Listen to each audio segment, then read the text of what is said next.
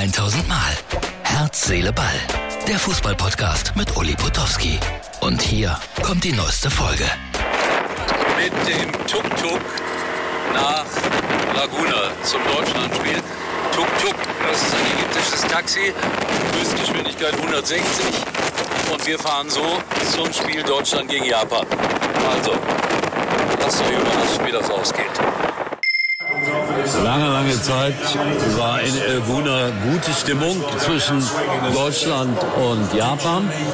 Alle hatten sich eigentlich schon darauf eingestellt, dass Deutschland äh, hier gewinnen würde. Jetzt steht es 1 zu 1.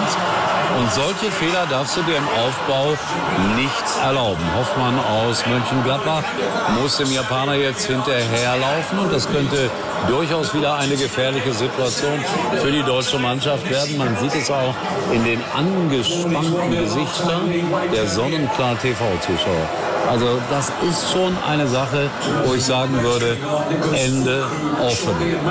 Sie haben aber eigentlich ganz gut gespielt über weite Strecken, aber jetzt sind Lücken da in der Abwehr und die Japaner dominieren mehr oder weniger das Spiel in den letzten zehn Minuten. Und deshalb, das könnte böse ausgehen. Gut gemacht von Süle. So, also Stimmung hier momentan bedeckt. 17 Uhr ägyptische Zeit. Deutschland verliert 2 zu 1. Die Stimmung ist am Boden. Es ist unglaublich.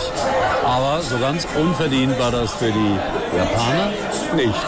Muss man in aller Fairness zugeben. Also, es gibt ja noch zwei Spiele. Alles ist noch möglich. Unfassbar.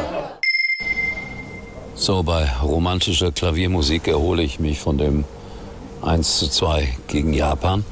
Gerade im Lokal habe ich noch gesagt, alles ist möglich. Ich habe gerade mal die internationale Presse so ein wenig durchgeblättert per Video und muss sagen, wir kommen nicht gut weg nach diesem 1 zu 2 und ich möchte gar nicht wissen, wie die deutschen Zeitschriften morgen auf uns einprügeln.